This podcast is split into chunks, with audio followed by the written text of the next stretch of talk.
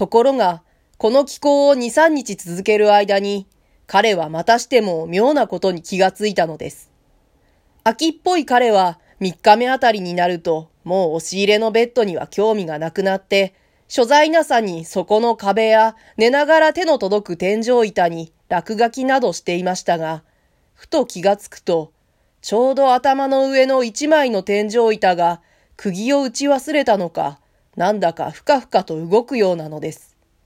どうしたのだろうと思って手で突っ張って持ち上げてみますと、難なく上の方へ外れることは外れるのですが、妙なことには、その手を離すと釘付けにした箇所は一つもないのに、まるでバネ仕掛けのようにもともと通りになってしまいます。どうやら何者かが上から押さえつけているような手応えなのです。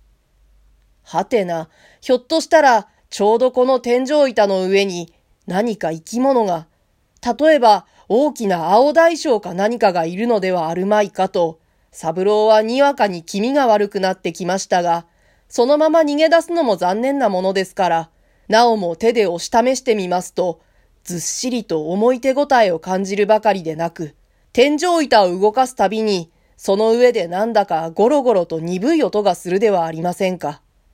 いよいよ変です。そこで彼は思い切って力任せにその天井板を跳ねのけてみますと、するとその途端、ガラガラという音がして上から何かが落ちてきました。彼はとっさの場合、はっと片脇へ飛びのいたからよかったものの、もしそうでなかったら、その物体に撃たれて大怪我をしているところでした。なんだ、つまらない。ところが、その落ちてきた品物を見ますと、何か変わったものでもあればよいがと少なからず期待していた彼は、あまりのことに呆れてしまいました。それは漬物石を小さくしたような、ただの石ころに過ぎないのでした。よく考えてみれば別に不思議でも何でもありません。伝統甲府が天井裏へ潜る通路にと天井板を一枚だけわざと外して、そこからネズミなどが押し入れに入らぬように石ころで重しがしてあったのです。それはいかにも飛んだ喜劇でした。でもその喜劇が起源となって、ゴーダ三郎はある素晴らしい楽しみを発見することになったのです。彼はしばらくの間、自分の頭の上に開いているホラー穴の入り口とでもいった感じのするその天井の穴を眺めていましたが、ふと持ち前の好奇心から、一体天井裏というものはどんな風になっているのだろうと、恐る恐るその穴に首を入れて辺りを見回しました。それはちょうど朝のことで、屋根の上にはもう日が照りつけていると見え、方々の隙間からたくさんの細い光線が、まるで大小無数の単焦灯を灯してでもいるように、屋根裏の空洞へ差し込んでいて、そこは存外明るいのです。まず目につくのは、縦に長々と横たえられた、太い曲がりくねった大蛇のような胸木です。明るいと言っても屋根裏のことで、そう遠くまでは見通しが効かないのと、それに細長い下宿屋の建物ですから、実際長い胸木でもあったのですが、それが向こうの方は霞んで見えるほど、遠く遠く連なっているように思われます。そして、その胸木と直角に、これは大蛇のあばらにあたるたくさんの梁が両側へ、屋根の傾斜に沿ってニョキニョキと突き出ています。それだけでも随分雄大な景色ですが、その上天井を支えるために針から無数の細い棒が下がっていて、それがまるで鍾乳洞の内部を見るような感じを起こさせます。これは素敵だ。一応屋根裏を見回してから、三郎は思わずそうつぶやくのでした。病的な彼は世間普通の興味には引きつけられないで、常人にはくだらなく見えるような、こうした事物にかえって言い知れぬ魅力を覚えるのです。その日から彼の屋根裏の散歩が始まりました。夜となく昼となく暇さえあれば彼は泥棒猫のように足音を盗んで胸木や梁の上を伝い歩くのです。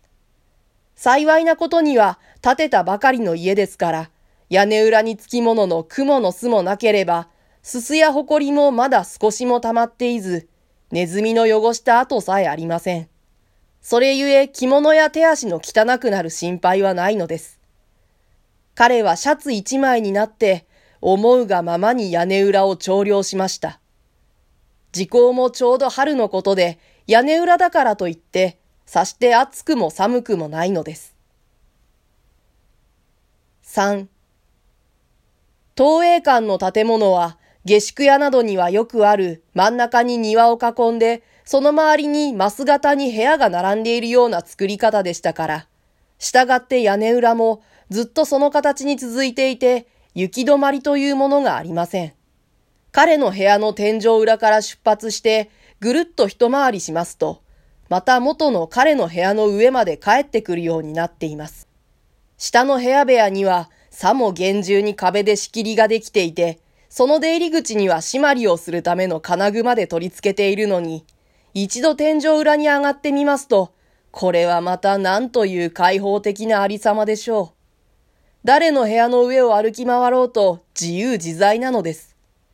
もしその気があれば、三郎の部屋のと同じような石ころの重しのしてある箇所がところどころにあるのですから、そこから他人の部屋へ忍び込んで窃盗を働くこともできます。廊下を通ってそれをするのは、今も言うようにマス型の建物の各方面に人目があるばかりでなく、いつ何時他の宿人や女中などが通り合わさないとも限りませんから、非常に危険ですけれど、天井裏の通路からでは絶対にその危険がありません。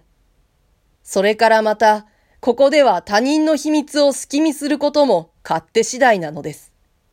新築といっても下宿屋の安部神のことですから、天井には至るところに隙間があります。部屋の中にいては気がつきませんけれど、暗い屋根裏から見ますと、その隙間が意外に大きいのに一興を喫します。稀には節穴さえもあるのです。この屋根裏という屈指の舞台を発見しますと、ゴーダ三郎の頭には、いつの間にか忘れてしまっていたあの犯罪思考癖が、またムラムラと湧き上がってくるのでした。この舞台でならば、あの当時試みたそれよりも、もっともっと刺激の強い犯罪の真似事ができるにそういない。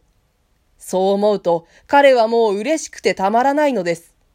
どうしてまあ、こんな手近なところにこんな面白い興味があるの？を今日まで気づかないでいたのでしょう。魔物のように暗闇の世界を歩き回って、20人に近い東映館の2階中の宿人の秘密を次から次へと隙見していく。そのことだけでも、三郎はもう十分愉快なのです。